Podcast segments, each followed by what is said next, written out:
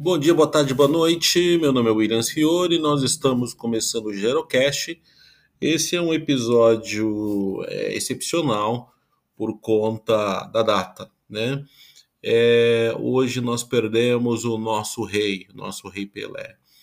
Então esse é um episódio em homenagem ao Pelé, é, que faleceu no dia de hoje aos seus 82 anos e para a gente falar de alguns feitos e a importância dele, não somente para o Brasil, para o futebol, mas a importância dele para o mundo de alguma forma também. Bom, o Edson Arantes do Nascimento, né, mais conhecido como Pelé, ele nasceu em 23 de outubro de 1940, é, na cidade de Três Corações, em Minas Gerais.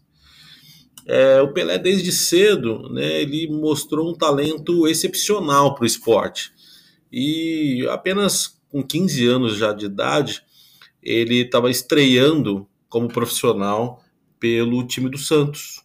Né? Então, o Pelé, logo muito cedo, e vamos pensar que eu tô, a gente está falando aí na década de 50, ele, década de 50 para 60, ele já estava já estreando aos 15 anos nos campos de futebol.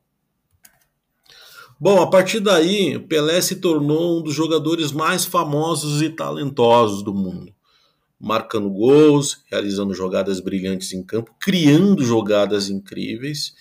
E o Pelé ele foi eleito pela FIFA como o jogador do século, né? Ele recebeu inúmeros prêmios, homenagens ao longo da sua carreira. É, além disso, o Pelé também foi o primeiro jogador a fazer mais de mil gols na carreira. Né? Ele foi tricampeão do mundo com a seleção brasileira é, na Copa de 58, 62 e 70. A de 70 em especial é a, foi a Copa mais conhecida, onde de fato projetou Pelé para o Brasil e para o mundo também. Mas uma, uma coisa que é muito importante a gente é, entender também, que além do futebol, é, o, no, o Pelé ele não ficou apenas conhecido no futebol, né?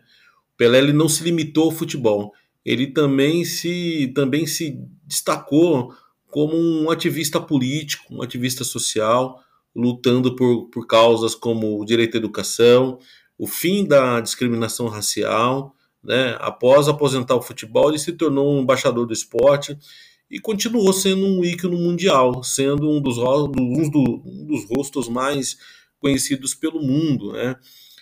Tanto que no dia de hoje a gente viu é, Sylvester Stallone, a gente viu vários ícones globais postando foto com o Pelé, né?